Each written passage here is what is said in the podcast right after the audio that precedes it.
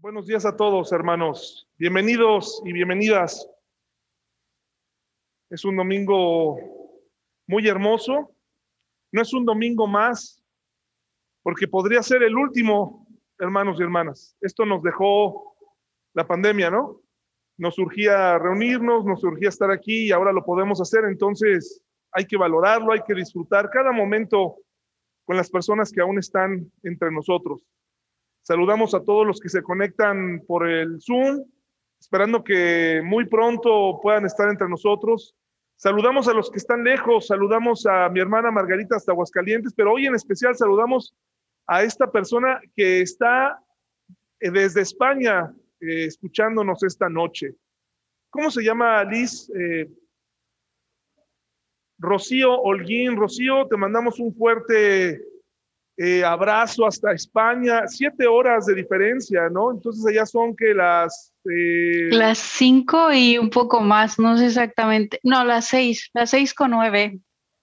Muy bien, pues eh, bienvenida Rocío, nos da mucho gusto que te conectes en esta mañana y un abrazo hasta allá. Muchas gracias, muchas gracias, de verdad. Bienvenida, Rocío. Bueno, pues bienvenidos a los Rosalíos, ¿verdad? Rosalía, Rosalío. Qué gusto saludarlos nuevamente. Esta es su iglesia cuando quieran, ya saben, aquí estamos para servirles. Nos da gusto. Y nos da gusto tener a, pues, al cumpleañero también hoy, que pues eh, seguramente desde que se levantó le dijo a sus papás, quiero ir a la iglesia el día de mi cumpleaños. No puedo, o sea, en vez de escoger otra cosa, él dijo, llévenme a la iglesia, estoy, este, miren, hasta tengo temperatura de, de, este, de escuchar la palabra de Dios. Bienvenido, mis Sebas. Y eh, bienvenidos a los niños que están entre nosotros. Si hay algún papá que está teniendo alguna complicación con su hijo, eh, es normal. Eh, los hermanos que están escuchando, les invito a no voltear a ver qué está pasando. es, el, es el llanto de un bebé o de un niño, ¿verdad? Lo han escuchado antes, no volteen como si estuvieran escuchando a la llorona o, este, algún eh, animal extraño. Es un, es un niño y si tienen alguna necesidad de acomodarse o de plano algo sucede, en la cocina pueden con toda confianza caminar y eso incluye a mi hija, ¿eh? que este, también si las cosas se descontrolan, ahí también puede este, ir a la cocina y desde ahí los papás pueden escuchar Desafortunadamente vamos paso a paso en el sentido de que no tenemos recursos para todavía tener el, salón de niños, pero lo tendremos, ¿verdad, hermanos? Lo tendremos. Entonces, sin más que decir, vamos a estudiar la palabra de Dios en esta mañana y les invito, por favor, a ir a Proverbios 30. Proverbios 30, hermanos y hermanas, en Zoom. Siéntanse en casa. Los que están aquí, los que están, pues están en su casa y no se me distraigan. Vamos juntos a estudiar la palabra de Dios. Proverbios 30, la segunda parte, la segunda parte. Dividimos este proverbio de Agur en tres, ya a punto de terminar el estudio de Proverbios, pero antes vamos a hacer una oración. ¿Les parece bien? Si gusta cerrar sus ojos adelante, si los quiere tener abiertos, adelante. Yo he decidido atesorar eh, lo que puedo ver y agradecérselo a Dios. Por eso, este, no es que si lo cierra, Dios lo escucha más y si no lo cierra, este, eh, no lo escucha, ¿verdad? Vamos a orar.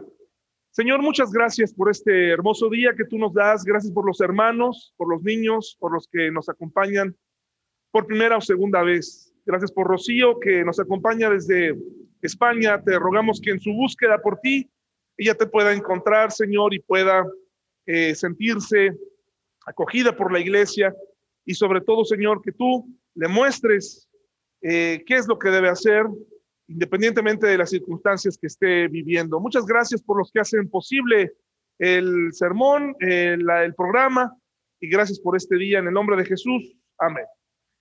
Proverbios 30 del 11 al 17, por favor. Ya la semana pasada hablamos de la problemática de la arrogancia, ¿verdad? Y llegamos a la conclusión de que todos, de alguna u otra manera, batallamos con la soberbia. No podemos decir que no, no podemos decir que eh, somos muy humildes. Todos, en alguna medida, hemos batallado con la soberbia. Y hemos visto cómo a Dios, pues detesta esta característica de los hombres. Cómo nos llegamos a sentir eh, aprobados o demasiado aprobados, demasiado espirituales, cómo damos por hecho muchas cosas porque tenemos dinero, porque tenemos eh, solvencia económica o incluso porque no la tenemos. Pero hoy vamos a aprender otra parte. La semana pasada vimos que Agur nos habla de una generación, una generación con unas características muy interesantes. Y la vamos a estudiar el día de hoy. Dice así, Proverbios 11, Proverbios 30 del 11 al 17. Dice así, hay generación que maldice a su padre y a su madre no bendice. Hay generación limpia en su propia opinión, si bien no se ha, si bien no se ha limpiado de su inmundicia. Hay generación cuyos ojos son altivos y cuyos párpados están levantados en alto. Hay generación cuyos dientes son espadas y sus muelas cuchillos para devorar a los pobres de la tierra y a los menesterosos de entre los hombres. La sanguijuela tiene dos hijas que dicen, dame, dame. Tres cosas hay que nunca se sacian. Aún la cuarta nunca dice, basta. El Seol, la matriz estéril, la tierra que no se sacia de aguas y el fuego que jamás dice, basta. Hoy no vamos a disparar en contra de los jóvenes. Eh, cada vez que se habla de, la, de generaciones, se dispara en contra de los, de los jóvenes, ¿no? como si por alguna razón los adultos ya quedáramos exentos. En mi época, yo estuve de ese lado cuando era joven. Muchas veces escuché sermones acerca de las generaciones de las que habla la Biblia, una generación mala, una generación perversa, y, aunque el pastor o los pastores no lo decían directamente, pero sí culpaban a los jóvenes, ¿no? Rebeldía, eh, demasiado, eh, demasiada inquietud, demasiada perversidad como si los adultos de esa generación, pues, pobrecito, batallaran y padecieran a los jóvenes, ¿no? Así que no es un disparo contra los jóvenes, tampoco es un disparo contra los padres de familia, porque también, pues, les ha tocado a los padres de familia. Eh, he escuchado muchas veces cuando se quemó el Obombo, ¿se acuerdan? De esa discoteca eh, hace como, ¿qué? 15 años que se quemó, que fue una cosa terrible en donde muchos jóvenes quedaron atrapados en una discoteca y, murieron de una manera muy fea, pues yo recuerdo que muchos pastores y muchos aprendices de pastores y muchos eh, predicadores como yo que recién empezábamos, levantábamos la voz y decíamos, ¿dónde? ¿Dónde están esos padres? ¿Se acuerdan? Si alguna vez escucharon eh, este, ese, ese mensaje, esos mensajes, ¿dónde están los padres? de estos jóvenes, como si, eh, eh, como si los padres fueran culpables de todas las decisiones de sus hijos, ¿no? Y este es un llamado personal. Esta predicación en esta mañana es un llamado personal tanto a los jóvenes como a los padres, pero también a nuestra iglesia, también a la iglesia. ¿De acuerdo? Es un llamado a la iglesia en general, un llamado personal para darnos cuenta dónde estamos parados en medio de un mundo complicado, en un mundo difícil. Pero no es la primera vez que vivimos estas cosas, ¿eh? Hermanos y hermanas, no se dejen engañar. Ya el mundo ha pasado por esto. De hecho, entre los significados que tiene la palabra generación en hebreo, pues nos está dando a notar que es un círculo, es un ciclo que regresa.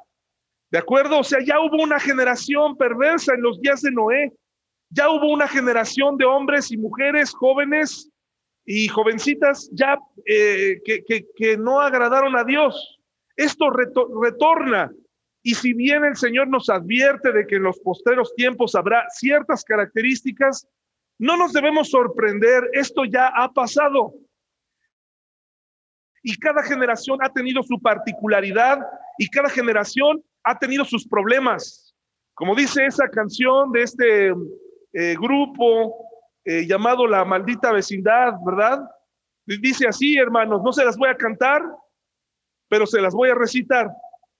Un fragmento célebre dice, hey pa, fuiste pachuco, también te regañaban. Es decir, vivimos en un círculo donde el papá eh, fue joven y luchó por una causa que creyó justa.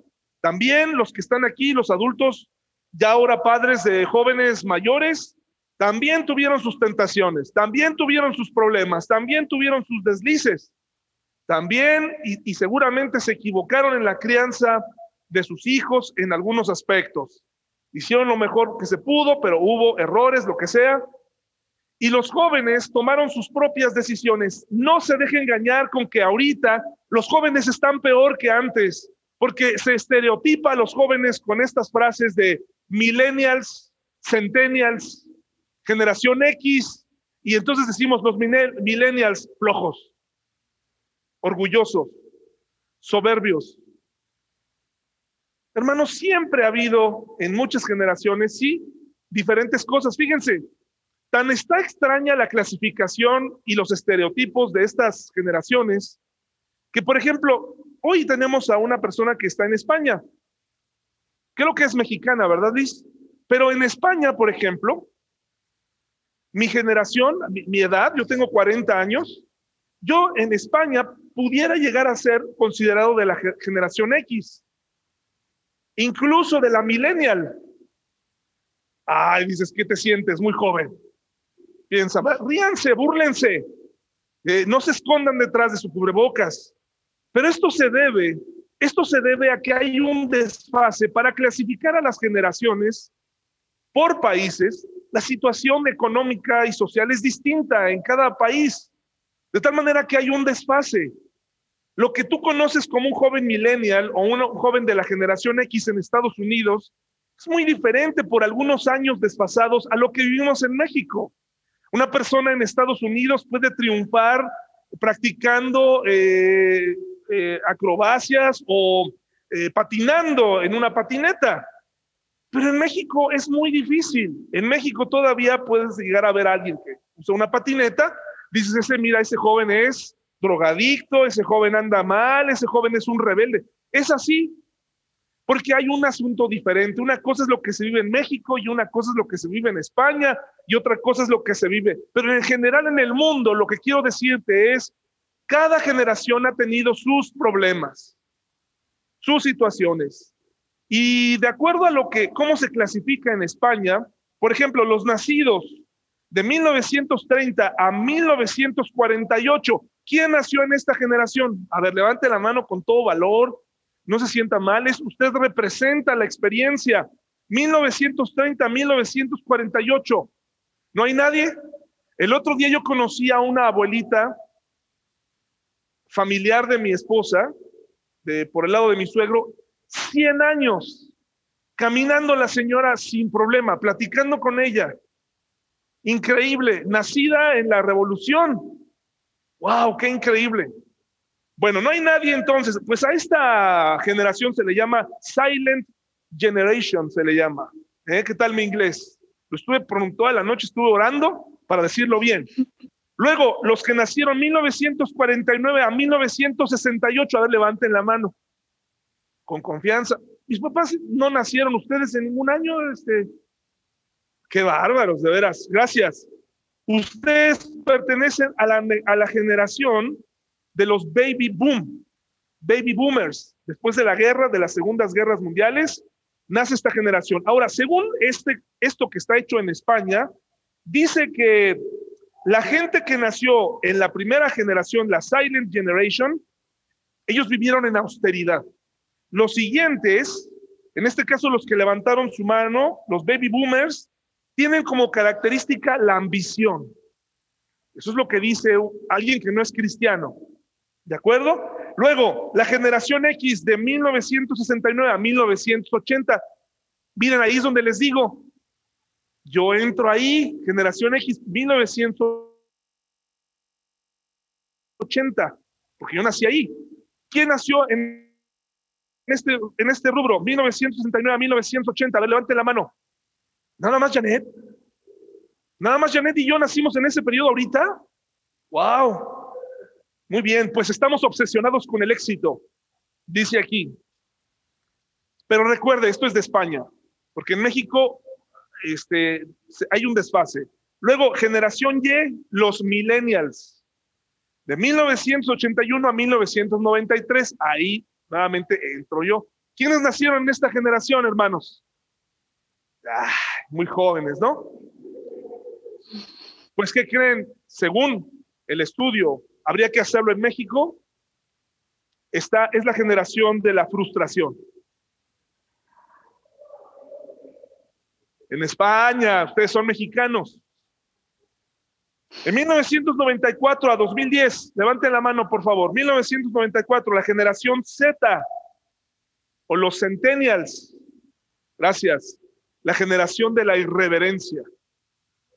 Son irreverentes. La generación de los memes, ¿verdad? Que nos han hecho reír mucho con esos memes. Bueno, hermanos, cada generación tiene su particularidad, cada generación tiene sus problemas.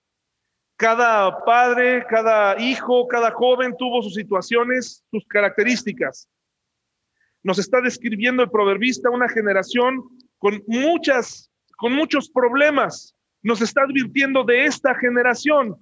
Ahora, por ejemplo, eh, ¿cuál es el papel de la iglesia en torno a esto? No hace mucho tiempo una persona me dijo, David, por favor, te voy a pedir un favor. No hables, no vuelvas a mencionar eh, nada eh, de cierto tema político en el, en el púlpito, porque mi esposo a partir de que tú mencionaste eso, ya no quiso ir a la iglesia. Me dijo, a partir de eso, qué bonito pretexto, ¿no? Qué bonito pretexto. Ahora voy a tener que cuidar todo lo que digo porque si no se me va a vaciar la iglesia. Pues esta persona se me acercó con mucho, con mucha, casi rogándome que no volviera a pedir, que no volviera a hablar de ciertas cosas. Hermanos, la iglesia, la iglesia cristiana no puede estar exenta de lo que estamos viviendo. Hoy la gente salió a votar. Yo no puedo decirte por quién vas a votar. ¿De acuerdo? Yo no te puedo decir eso. Pero sí te puedo hacer pensar. Y sí, puede, sí tienes que reflexionar. Si ya votaste, está bien. Si apenas vas a votar, yo ni siquiera te voy a dar una pista. Pero tienes que ser muy cuidadoso. La iglesia no puede estar eh, en temas sociales, no puede hacerse como que no ve. No puede hacerse como que no ve. La iglesia cristiana, por, por muchos años, fíjense, estado, en Estados Unidos, la mayoría del tiempo que ha vivido Estados Unidos, aún en su tiempo de libertad, aún en su tiempo, a partir de que se abolió la esclavitud, han vivido más creyendo, estoy hablando de la iglesia cristiana, creyendo un alto porcentaje de los miembros blancos de su iglesia han crecido creyendo que la esclavitud no tiene nada que ver con cómo es tratado hoy las personas negras. Estoy hablando de cristianos. Cristianos que creen que la esclavitud no tuvo nada que ver con el trato que reciben hoy las personas de color. Y tuvo todo que ver, porque si usted estudia la historia, Estados Unidos ha vivido más en esclavitud aprobando la esclavitud que fuera de ella. Por lo tanto, es normal que una sociedad, incluyendo la sociedad cristiana, los que se congregan cada domingo, piensen o alberguen en su corazón que el racismo, que el ser clasista es correcto, hermanos y hermanas. Porque sus hermanos blancos así lo consideran. Detrás de movimientos terribles a lo largo de la historia ha habido una Biblia ha habido, ha habido creyentes, pero eso no es culpa de la Biblia, hermanos. Eso es culpa de creyentes que han aparentemente encontrado que una raza es superior a otra. Que una raza, un tono de piel es mejor que otra y por eso los blancos se han levantado. Viniendo a México, ¿Creen ustedes que nosotros en nuestras iglesias somos muy conscientes de lo que se vive afuera, hermanos? ¿Hay racismo en México, hermanos y hermanas? No voy a hablar del racismo, ah, ahorita voy a, voy a llegar al punto. ¿Hay desigualdad social? Claro que la hay, y mucha. Muchísima, muchísima. Piense bien, piense bien por quién va a votar, porque eso va a marcar el futuro.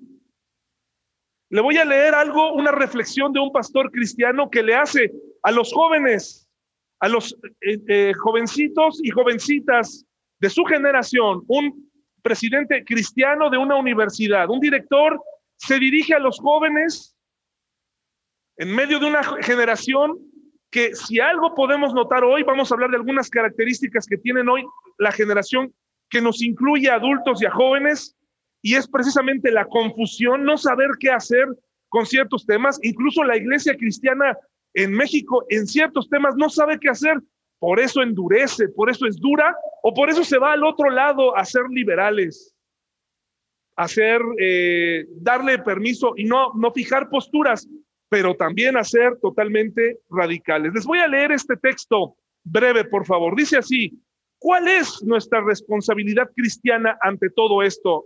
La persona que está escribiendo está escribiendo en un, a un auditorio norteamericano. Se llama David U. Brewer. Ese debe ser un pajarito, no se preocupen. ¿Cuál es nuestra responsabilidad cristiana ante todo esto en general y los problemas sociales? En la misma forma en que existe una imagen dominante de América que requiere un cambio gestáltico que nos ayude a ver el racismo, también hay una forma dominante de ver la Biblia que también necesita un cambio a fin de que veamos nuestra responsabilidad como cristianos en los asuntos raciales. Mientras tanto, lo mejor que podemos hacer como americanos que se preocupan es votar.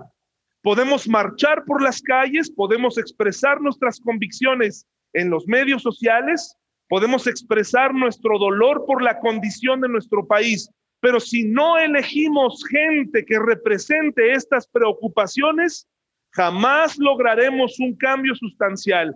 En nuestro país, el cambio se produce a través de la voz de los gobernados y las voces más fuertes son las que se expresan al votar. Mientras que la elección presidencial ha pasado, vendrán las elecciones del Senado, los animo a votar con su conciencia. Esto es un texto que nos invita a despertar como cristianos. A despertar porque esta generación que estamos viviendo tiene muchos problemas gracias al pasado. Muchísimos problemas. Gracias al pecado.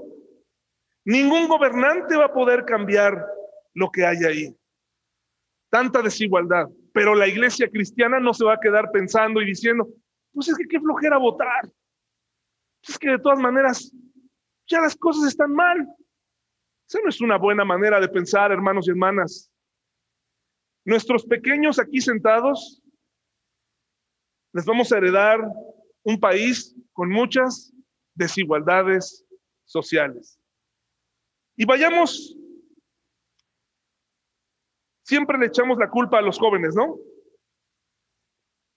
Vamos ahí a nuestro texto de Proverbios, por favor. Mire lo que dice. ¿Ya lo tenemos? Hay generación que maldice a su padre y a su madre que no bendice. Generaciones que no respetan a qué? A la autoridad. Hay una generación hoy en día cuyos hijos no están siendo educados para respetar a la autoridad en general. Si tu hijo o tu hija no respeta, no te respeta como mamá o como papá, ¿tú crees que va a respetar afuera sistemas? Si tú le enseñas a tu hijo o hija que un artesano hay que estarle regateando sus artesanías, hay que estarle pidiendo precio, ya es lo menos, ya es lo menos, señora. Si tú le enseñas a mirar con desprecio a la gente que pide dinero en la calle, entonces que no te extrañe que por esto, por eso haya un término despectivo, triste en México, que se llama los whitesicans. ¿Los conocen? Y también hay cristianos whitesicans, hermanos. Estos hombres que son mexicanos, que son blancos, que se comportan como norteamericanos y que quieren un país de primer mundo explotando a los que menos tienen. Tenemos generaciones, hermanos y hermanas, que ya no respetan a la autoridad. Interesante cómo no hay un solo noticiario donde no pongan a alguien, a una chica que sea bonita, porque tienes que hacerle caso, tienes que, te tiene que atraer. Lo hemos hablado desde el empaque de los pañales. Si el niño es rubio, si el niño es, tiene ciertos ojos, ah, yo quiero eso. Inconscientemente el mexicano y el mexicano cristiano dice, ah, yo quiero eso para ver si, pues eh, que a lo mejor le pongo el pañal y se ve así. A lo mejor se ve así. Hermanos y hermanas, la educación comienza en nuestra casa. La perspectiva, la educación, lo que les decimos. Les decía que no es un disparo contra los padres, pero es un, es un compartir la responsabilidad entre hijos, padres e iglesia. Allá afuera hay un mundo caído, hermanos y hermanas, un mundo caído, un mundo que se puede escudar en el yo no sabía, un mundo que ya no sabe ni qué hacer. Están confundidos. Afuera hay mucha confusión. Ya no saben qué nueva ley aprobar para no quedar mal con uno, para no quedar mal con aquel, con este, con este. Es un desastre. Hay confusión. Pero el cristiano sí debe saber qué hacer. Esta generación, según Agur, no obedece a sus padres, Luego, hermanos, en el versículo 12, hay generación limpia en su propia opinión, que dice, si bien no se ha limpiado de su inmundicia, una generación que necesita limpieza. Los jóvenes en México y hablando de España, no me va a dejar mentir aquí Paul, él conoce iglesias en España y sabe lo difícil que es llevar a cabo la labor cristiana en algunos países de Europa. No en todos. Pero en Europa el cristianismo, hermanos, no es muy popular. Bueno, también Andrea está aquí, que ha vivido en, Francia, y sabe que no es sencillo. Algo, está, algo estamos haciendo mal. En Latinoamérica se respira todavía este deseo por ir a la iglesia, este deseo por buscar a Dios todavía, pero ya comienza a verse una generación que se siente limpia a sí misma, que dice, yo estoy bien así como estoy, y que dicen, yo no quiero tener nada que ver con esa religión, yo no quiero tener nada, me considero ateo, me considero que no quiero tener problemas, voy a buscar refugio en otras religiones y esto se debe, o en otras creencias, se debe en parte a que la iglesia cristiana, no voy a hablar de la iglesia católica, hermanos, la iglesia cristiana hemos dado mensajes equivocados acerca de la libertad en Cristo acerca de la gracia, acerca de la salvación, hemos dado mensajes equivocados. Desde aquí se han dado mensajes contradictorios. Desde aquí no ha habido autoridad y actitud como la que Jesús tenía respecto al pecado. Ha habido endurecimiento, ha habido desánimo. Yo recuerdo a una ocasión, recuerdo haber sido testigo en una reunión muy grande, donde asistían muchos jóvenes y recuerdo como un joven con ciertas preferencias sexuales había sido traído por su mamá por primera vez a la iglesia. Y el joven estaba sentado ahí, escuchando. Y recuerdo que ese día se pronunció uno de los mensajes más duros en contra de ese pecado. Esa fue la última vez que vimos a ese joven en esa iglesia. Esa vez, esa vez quedó claro que la iglesia cristiana condena a la homosexualidad. Pero es que eso está en la Biblia, ¿no es cierto, hermanos? Eso está ahí. La Biblia, la Biblia nunca, nunca va a autorizar en una nueva versión ese pecado y otros más como el como el ser mujeriego, que también es un pecado. Pero el cristiano tiene la fijación en esos pecados, tenemos esa fijación en, atacar, en acabar a esta generación de ese modo, en atacar eh, de una manera y dejar claro cuál es la postura del pastor antes de la postura de Jesús, recordando que hay mucha gente en esta generación que en grupos se avalentonan, que en grupo forman parte de grupos, que en grupo, en grupo forman parte de movimientos sociales, que ellos atesoran y que ellos creen, pero cuando están solos, cuando dejaron la marcha, cuando dejaron la pinta, cuando dejaron de hacer todo aquello que era violento en su casa, son jóvenes y eh, jóvenes mujeres y hombres que necesitan a Jesús en su vida. Yo no estoy diciendo que renunciemos a lo que dice la Biblia, hermanos. Estoy pidiéndole a, a, este grupo que está aquí y a los que nos ven por Zoom, hay una manera de comunicar nuestras convicciones y no hemos sido inteligentes. Me sorprende en este mundo de YouTube haberme encontrado a lo largo de este año en las grabaciones, haberme dado cuenta de la cantidad de pastores que hay obsesionados con la profecía, obsesionados con la inmoralidad sexual, diciéndole a los jóvenes y a los adultos de esta generación, diciéndoles, están, este mundo es un asco, este mundo está degenerado. Eso ya lo sabíamos, hermanos y hermanas, ya lo sabíamos.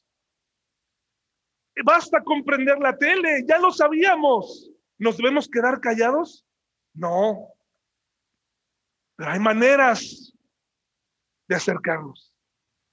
Tenemos que, porque entre nosotros hay personas batallando, hay personas luchando contra esos y otros pecados.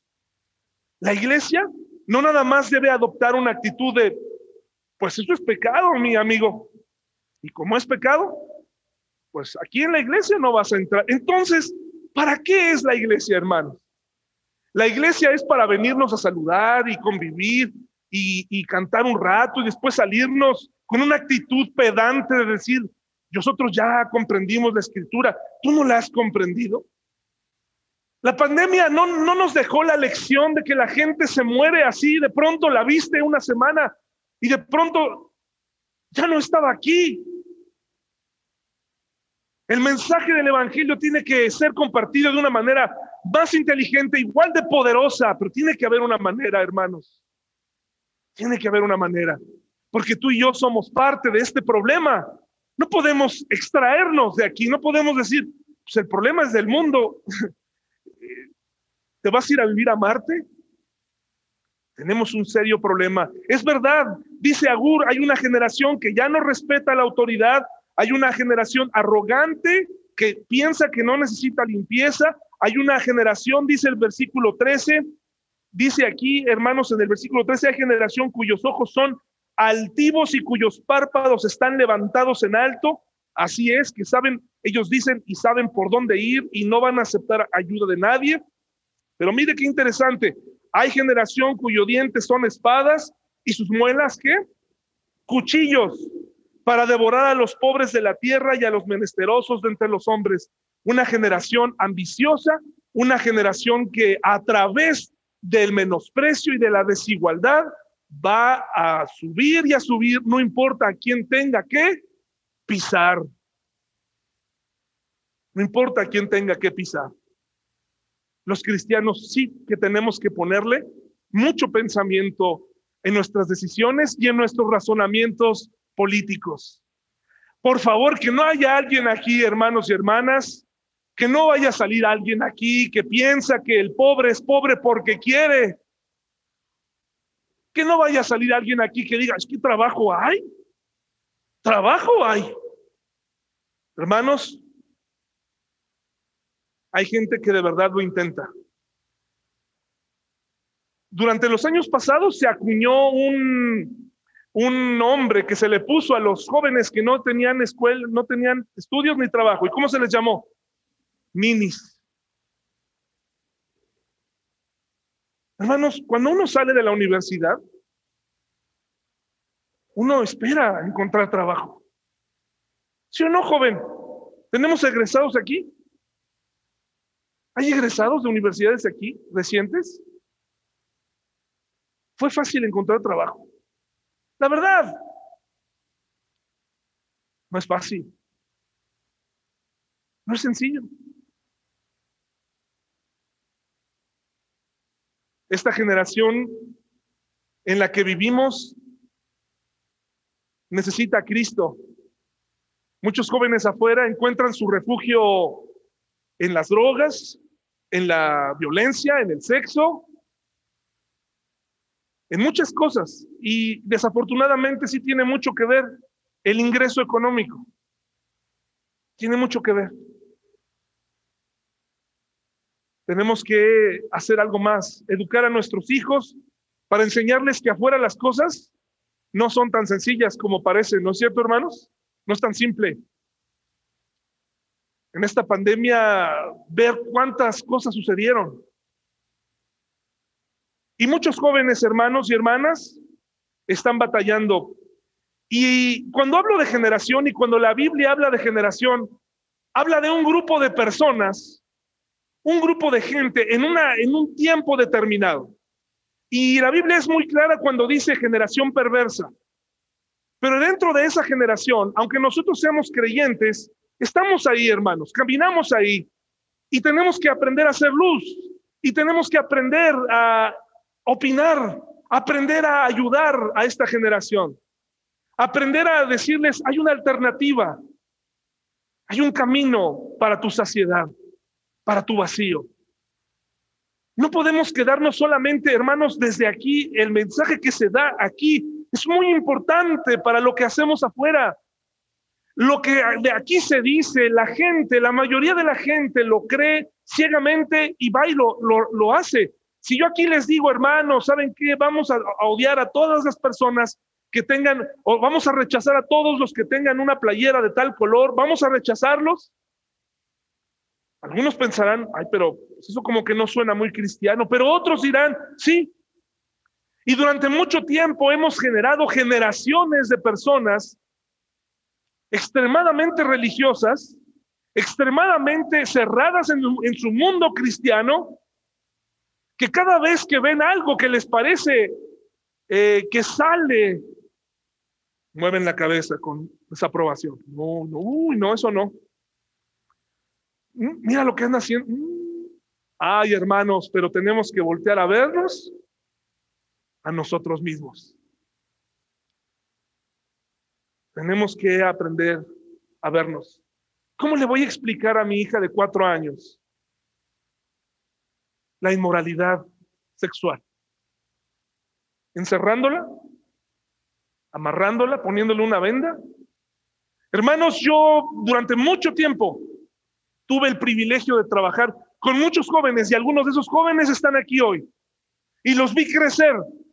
Y se les enseñó la Biblia, hermanos, y se les preparaban campamentos y se, y se predicaba con fervor y se les desvelaba y se les desmañanaba y se les daba premios.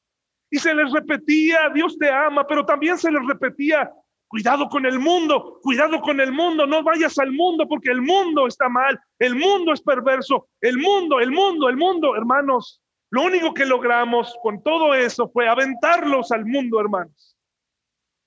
Y perdimos a muchos. Perdimos a muchos, no tiene una idea.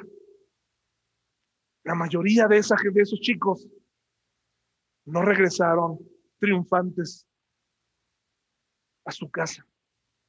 Tienen matrimonios en fracaso, están metidos en drogas. Hermanos, hay una manera para contrarrestar esta generación complicada en la que tú y yo estamos inmersos. Y esa generación es tener la actitud de Jesús. Y Jesús no tenía problema con convivir con un pecador, porque dentro de su actitud él quería, él, tenía algo muy, muy claro, no me voy a hacer como él, no voy a hacer lo que él hace, pero lo voy a amar, lo voy a escuchar, voy a estar atento a lo que me tiene que decir. Esa es la actitud de Jesús. Jesús no nos llamó a, a, venir con vestimenta blanca el domingo nuevamente después de un año largo de encierro y estar aquí nuevamente encerrados juntos y tratar de cerrar los ojos ante lo que está ocurriendo allá afuera. Jóvenes tomando decisiones, Papás que se han rendido con sus hijos. Ya no saben qué hacer. Y a eso agréguele la desigualdad social, a eso agréguele el racismo, a eso agréguele la falta de oportunidades, pero principalmente la falta de Dios. Hermanos, ¿para qué cree usted que usted y yo estamos aquí hoy como cristianos? ¿Para qué cree que estamos? No estamos aquí para jactarnos, estamos aquí para compartir a una generación de padres y de hijos necesitados, muy necesitados, muy necesitados de tomarse de algo, muy necesitados de asirse de una bandera, agarrarse de ahí, tener identidad, muy necesitados de amor. Para eso estamos aquí, para dar esas noticias. Si no, el Evangelio entonces ha dejado de ser una buena noticia y se ha convertido en una religión en una secta, en un movimiento intramuros. Es interesante. Yo siempre voy a... Lo que estoy diciendo, hermanos, me cuesta a mí también, ¿eh? Por favor, no piense que yo salgo a la calle. Yo esto lo he aprendido, no solo de la Biblia, pero yo lo he aprendido de mi mamá, hermanos y hermanas.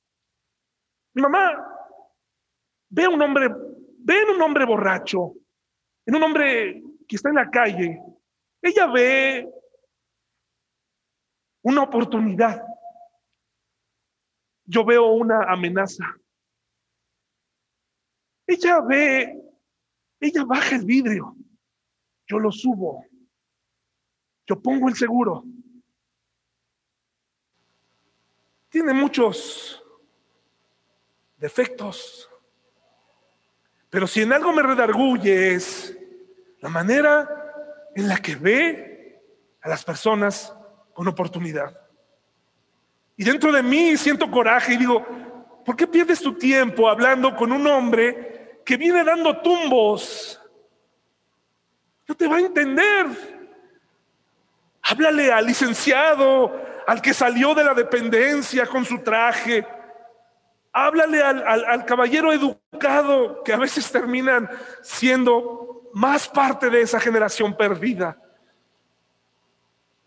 Y entonces me doy cuenta de, la falta de sensibilidad y de la falta de actitud de Jesús en mi vida. Mire lo que dice, hermanos. Mateo 11, 16 al 19, por favor. Vamos a las palabras de Jesús. Esta generación que, en la que vivimos tú y yo, en la que probablemente no somos parte en hechos, porque no formamos parte de marchas, no formamos parte de, de desórdenes sociales, pero el Señor Jesús nos puso aquí para ser sal, para precisamente ser adultos, jóvenes, estudiantes, señoritas, abuelos y abuelas, que presentan una actitud diferente en un mundo complicado. Yo no me voy a unir a ese grupo de cristianos o de iglesias que mediante la confrontación, y lo voy a decir muy claramente, hermanos, esa no fue la, la, la, instrucción que dio Pablo para enfrentar el mundo, hermanos. Esa no fue la instrucción que él dijo, ve y confronta, ve y confronta a Timoteo. Ve y confronta este mundo. No. Cuando la generación perversa que se describe en 2 Timoteo, cuando Pablo le da la instrucción a Timoteo y habla de que en los posteros tiempos habrá hombres peligrosos, hombres que se amarán a sí mismos, hombres que, como característica tendrán que van a desobedecer a sus padres, hombres eh, altaneros, soberbios. Cuando la generación no quiere escuchar, entonces lo que la indicación que Pablo le da a Timoteo es a estos hombres evita cuando ya es complicado compartir el evangelio. En grupo, una generación es difícil. Pero como individuos hay gente sufriendo.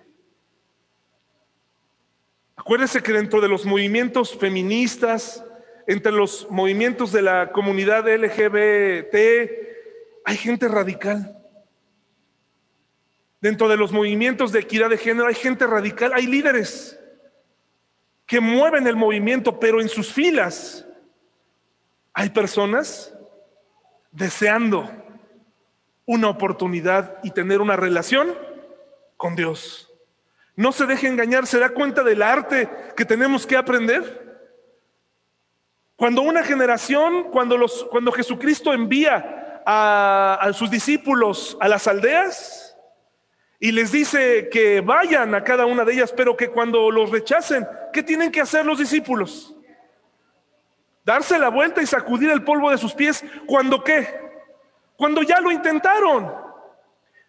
¿Cuánto lo ha intentado usted? ¿Cuánto ha intentado?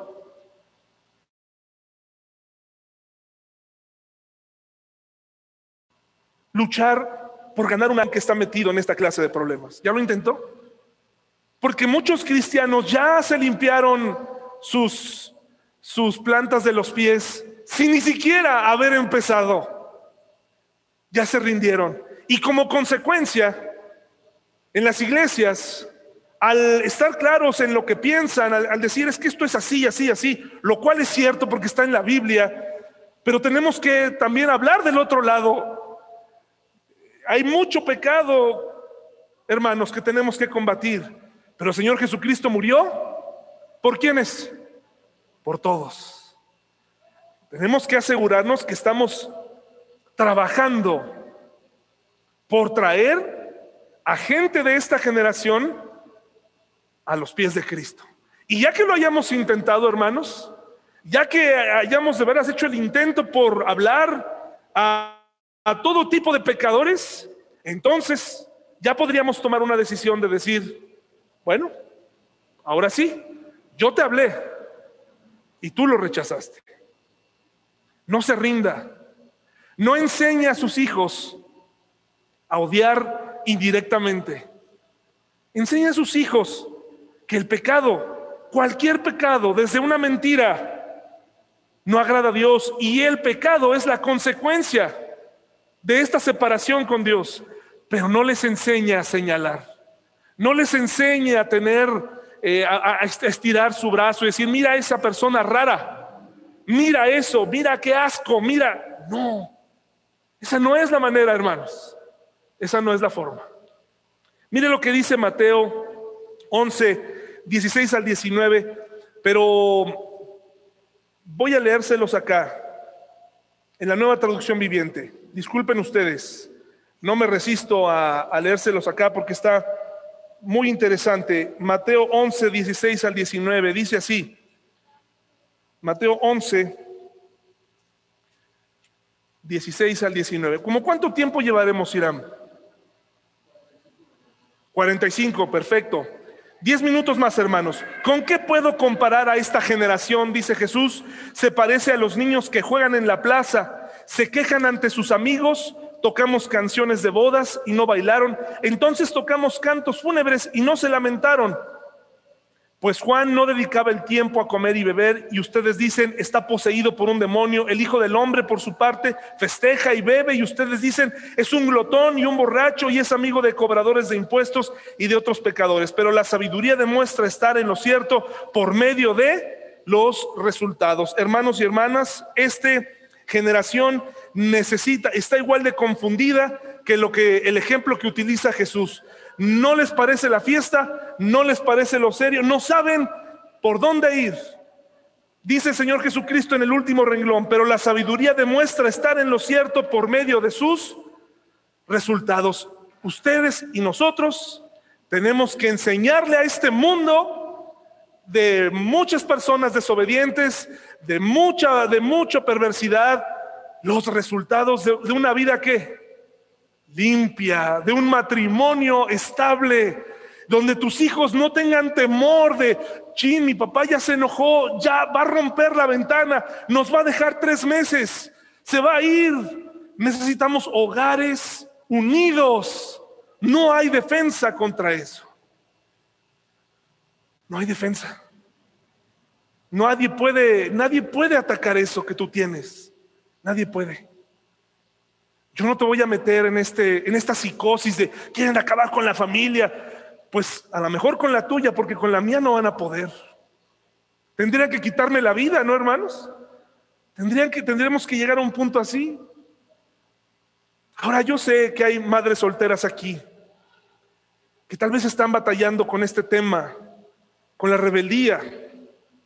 Hay esperanza también para ustedes, con una vida limpia, mostrándole los resultados a sus hijos de estar cerca de Dios. Y los resultados, hermanos y hermanas, no son aprender a ser puntuales el domingo, ¿no? A decir, es que ya llegué y aquí estoy.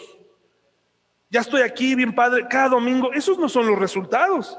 Los resultados son precisamente cuando venga la siguiente pandemia. ¿Cómo vamos a reaccionar ante los problemas?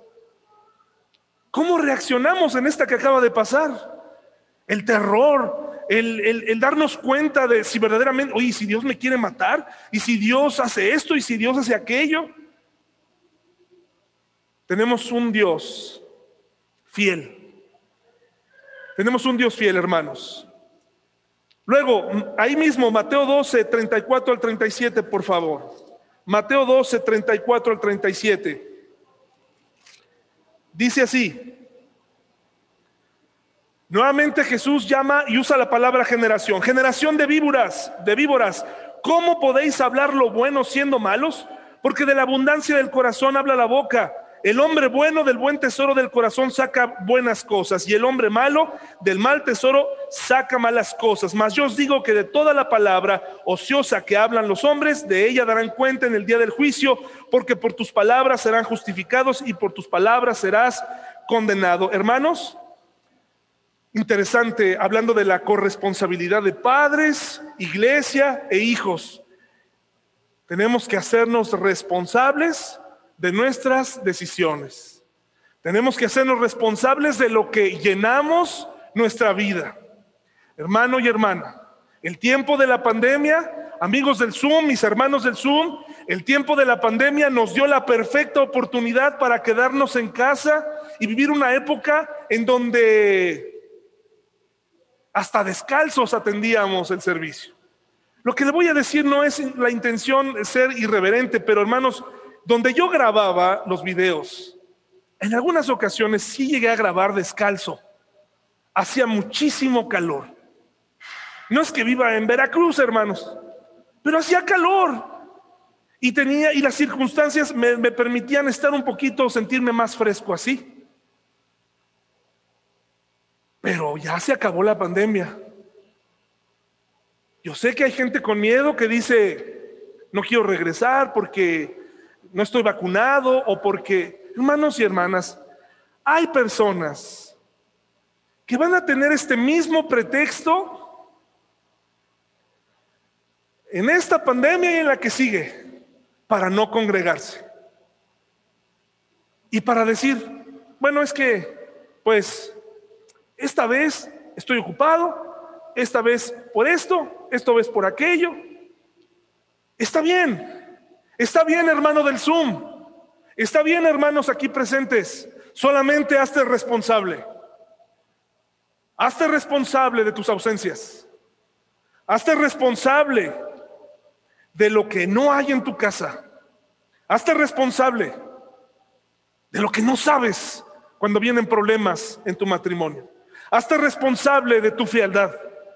Hazte responsable, hijo que eres rebelde, que has decidido eh, eh, irte en pos de movimientos, hazte responsable, eres libre. Te de ser cristiano, pero tienes una vida desenfrenada, hazte responsable. No salgas ahora con que regresas crudo o regresas borracho en la noche. Hazte responsable y busca un lugar para vivir si quieres vivir así. Y no culpes a la iglesia y no culpes al pastor y no culpes a esta iglesia que al menos te ha abierto las puertas con todos tus problemas y con todas tus luchas. Hazte responsable. No salgas con que, no, es que la iglesia, el pastor es muy duro. No es cierto, hermano. Lo que pasa es que tú quieres pecar. Lo que pasa es que tú quieres una vida así. Hazte responsable de lo que sabes y de lo que no sabes. Este peregrinar de la iglesia, de una iglesia a otra, o de una ausencia, o de no, eh, o de no cimentarte en una iglesia, ¿qué esperabas? Por eso hay tanta inestabilidad. Eso, esa es precisamente la clave por la cual esta generación está como está. No sabemos, no saben qué hacer, no saben de dónde tomarse, no saben ahora qué censurar, porque también es una, una generación que, que, censura, ¿no? Ah, ya dijo algo incorrecto, ya, ya. Las películas de Disney ahora ya aparecen con una, este, con una, un letrero al principio que dice una disculpa si, si pusimos un estereotipo. Está bien, Está bien, pero no podemos vivir una vida pidiendo disculpas, hermanos y hermanas. No puede ser así. Yo no puedo. Eh, imagínense en cada película en la que se estereotipó a los famosos chicos estudiosos, a los nerds. En cada serie juvenil hay un, hay un chico que usa lentes, que se peina de lado y que es un nerd. ¿Sí o no? Vamos a empezar ahora a ponerle letreros a las películas. Eso habla de la confusión en la que vivimos, la falta de, principios morales. ¿Por qué en mi casa hay tanto desorden? ¿Por qué en mi casa hay tantas maldiciones? ¿Por qué en mi casa hay tanto, tanta violencia? ¿Por qué hay tantas amenazas? Hazte responsable.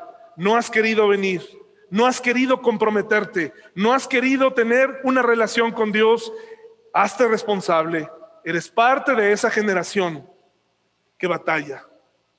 Formas parte y formamos parte de ese grupo si no nos hacemos responsables. Generación 12, 38 al 41, por favor, hermanos. Dice así, entonces respondieron algunos de los escribas y de los fariseos diciendo, Maestro, deseamos ver de ti señal. Él respondió y les dijo, la generación mala y adúltera demanda señal, pero señal no le será dada sino la señal del profeta Jonás. Porque como estuvo Jonás en el vientre del gran pez, tres días y tres noches, así estará el Hijo del Hombre en el corazón de la tierra tres días y tres noches. Los hombres de Nínive se levantarán en el juicio con esta generación y la condenarán, porque ellos se arrepintieron a la predicación de Jonás, y he aquí más que Jonás en este lugar. La generación que se cree limpia en su propia, eh, en su propio corazón, necesita examinar su corazón la, generación rebelde y que se siente muy libre necesita arrepentirse. Hermanos, eso es lo que tenemos que comunicarle a esta generación. Pero tiene que partir de nosotros. Y para esto les invito a ir a Filipenses y ahí vamos a terminar. Esta generación, mis hermanos, una, generación en la que tenemos todo, independientemente de la generación que te hablaba al principio, X, Z, Y, Millennial, Centennial, eh, todo lo que quieras, es la generación que más información posee. No, no siempre correcta, ¿eh? Nuestros hijos, con un clic, acceden a lugares que antes, en mi generación, nos costaba una dificultad conseguir.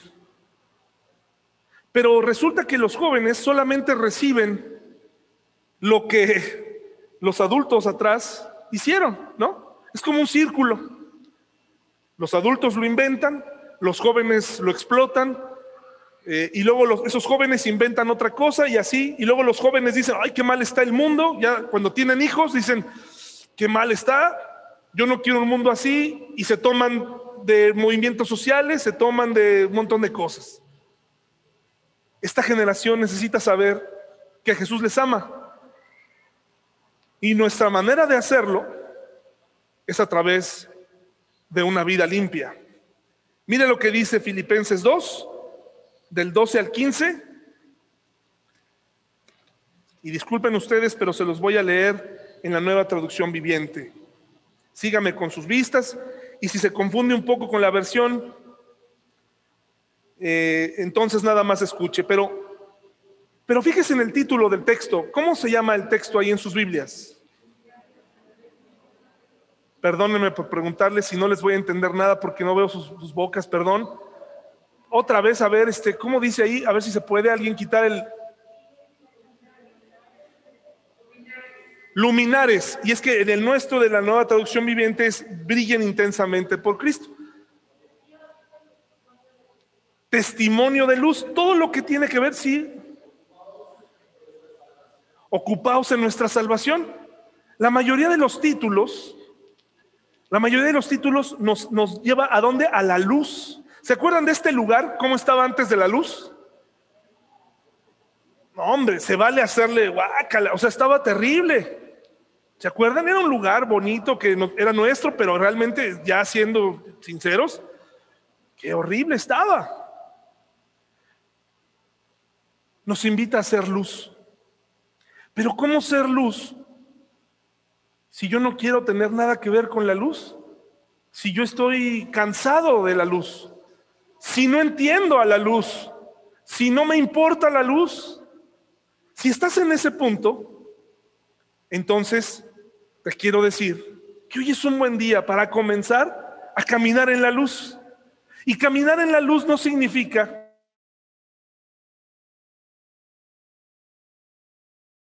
aparentar que eres, no, significa comenzar una relación con Dios y tener algo que hemos repetido varias veces hoy. Comenzar a entender y a tener la actitud de Jesús en un mundo complicado. Miren lo que dice Queridos amigos, siempre siguieron mis instrucciones cuando estaba con ustedes y ahora que estoy lejos, es aún más importante que lo hagan. Esfuércense por demostrar qué cosa? Los resultados, dice la nueva traducción viviente. ¿Cuáles son tus resultados, hermano? A ver, si yo te hiciera un examen así rapidito de los resultados, a ver, tú aceptaste a Cristo, vamos a hacer cuentas, ¿no? Hace un año, ¿Cuáles son los resultados? Híjole, pues no, la verdad, me sé más coros, me sé más versículos. Ok. Te casaste, tienes un matrimonio cristiano, llevas tres, cuatro años de casado, pero eres cristiano. ¿Cuáles son los resultados? No, pues ya, ya no estamos juntos, ya no funcionó, ya tronó, ya este, pues la engañé dos veces. Ya, wow, qué resultados, ¿verdad? Ah, pero eso sí, cuando escuchamos sermones sobre las generaciones pecadoras, generaciones horribles, esos jóvenes, y luego, ¿y nuestros resultados, hermanos? ¿Y nuestros resultados? Soy pastor hace 10 años. ¿Cuáles son mis resultados? ¿Cuáles son mis resultados? ¿Qué, sé, sé ahora que no sabía antes? Y sobre todo, ¿qué vivo ahora que antes no vivía? ¿Qué he comprendido que antes no comprendía? ¿Qué estoy experimentando en mi vida? Porque solamente de esa manera se combate a una generación confundida, pecadora, hundida, como ustedes quieran llamarle. Solamente mostrando los resultados y decirle, ¿qué crees? El matrimonio heterosexual funciona. Aquí está. Porque ¿qué crees? Durante mucho tiempo hemos demostrado todo lo contrario. Hemos demostrado que hoy en día el matrimonio es desechable. Durante años muchos padres se han rifado a sus hijos entre verlos un jueves o verlos un sábado. Y, no estoy, y ojalá estuviera hablando nada más de, de gente del mundo. También en el pueblo cristiano vemos estas cosas. Miren lo que dice aquí. Dios dice, esfuércense para demostrar los resultados de su salvación, obedeciendo a Dios con profunda reverencia y temor, pues Dios trabaja en ustedes y les da el deseo y el poder para que hagan lo que Él le agrada. Es cierto, Él trabaja en nosotros cuando lo dejamos trabajar. ¿Sí? Esto es una verdad que, tenemos que comprender, porque no es como, pues nomás ahí un genio que, pues es que yo soy cristiano, algún día me va a caer el 20. No, tengo que esforzarme. Dios quiere trabajar, Dios quiere transformar tu vida, quiere mostrarte una faceta de la vida que, que tal vez no conoces. Dice, hagan todo, miren nada más qué bonito, sin quejarse y sin discutir, para que nadie pueda criticarlos. Lleven una vida limpia y qué? E inocente, como corresponde a hijos de Dios, y brillen como luces radiantes en un mundo lleno de gente que perversa y corrupta. Aférrense a la palabra de vida. Entonces el día que Cristo vuelva, me sentiré orgulloso de no haber corrido la carrera en vano y de que mi trabajo no fue inútil. Entonces, hermanos, ¿cómo debemos vivir en una generación perversa y corrupta?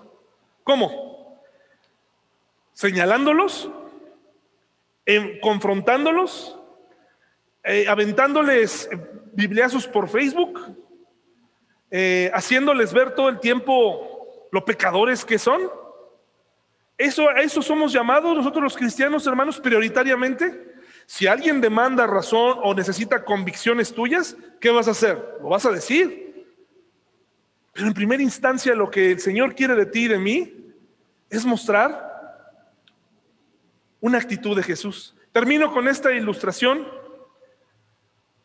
esa ilustración que alguna vez les conté un hombre, me parece que llegó a ser el presidente de los Estados Unidos, Thomas Jefferson, no estoy seguro, pero sí fue un político importante. En algún momento, eh, él y el ejército tuvieron que ir a un poblado en Estados Unidos donde se desbordó un río. Y tuvieron que eh, prepararse para ayudar a la gente y sacarlos de un lado a otro porque de ese lado estaban incomunicados. Pasaron los caballos y los supervivientes, la gente que estaba ahí, uno de ellos vino directamente al caballo de Thomas Jefferson. Al caballo, directo a, él. Vino a él y se agarró de él y se subió al caballo. Pasaron el río y en el camino la gente empezó a decir que era muy difícil y muy arriesgado regresar a caballo por ese río y que iba a ser muy complicado eh, hacer esta misión por el cauce del río y todo. Cuando pasaron al otro lado y bajaron a salvo, eh, la persona le preguntó a él, Thomas Jefferson le preguntó a él, le dijo, oye, disculpa, tengo curiosidad, ¿por qué no dudaste en subirte a mi caballo? ¿Por qué tú no dudaste? ¿Por qué tú dijiste con usted? ¿Por qué te subiste así? Y dijo algo muy, interesante. Porque usted tenía cara de sí, de que sí se podía. Por eso lo escogí. Puede ser que tu compañero de trabajo, puede ser que tu familiar esté buscando a Dios pero todo este tiempo has tenido cara de no, porque eres pecador. Eres parte de esta generación a la que yo no pertenezco. Hermanos, tengamos una cara de sí. Hay mucho que hacer, pero vale la pena. Hay muchas almas que nos están esperando. Vamos a orar, hermanos. Vamos a ponernos de pie. Quítense sus tantito, este, respiren, descansen su boca. No exhale mucho porque si no, pues sale contraproducente, pero sí puede respirar un poquito. Y vamos a orar, hermanos, y con esto concluimos. Gracias por su atención. Señor, gracias porque tú tienes una actitud de sí, una actitud de gracia. Hay una parte del cristianismo, una parte de los cristianos que, están eh, poniendo mucho énfasis en, en la maldad. Y si bien tú nos advertiste, Pablo, Pedro, muchos escritores bíblicos nos advierten de los últimos tiempos y de la maldad y del, nos advierten de que no seamos engañados. Estamos aquí con un propósito y ser luz y ser sal para una generación que está confundida, Señor, que está perdida. Ayúdanos, Señor, a no ser ajenos al dolor social, a, a no ser una iglesia de personas que se extraen de los problemas sociales, porque en ellos, en ellos, Señor, y en nuestro entendimiento de esos problemas, podemos también llegar a las personas. Gracias por tu fidelidad y gracias porque nos das un domingo más en el nombre de Jesús. Amén.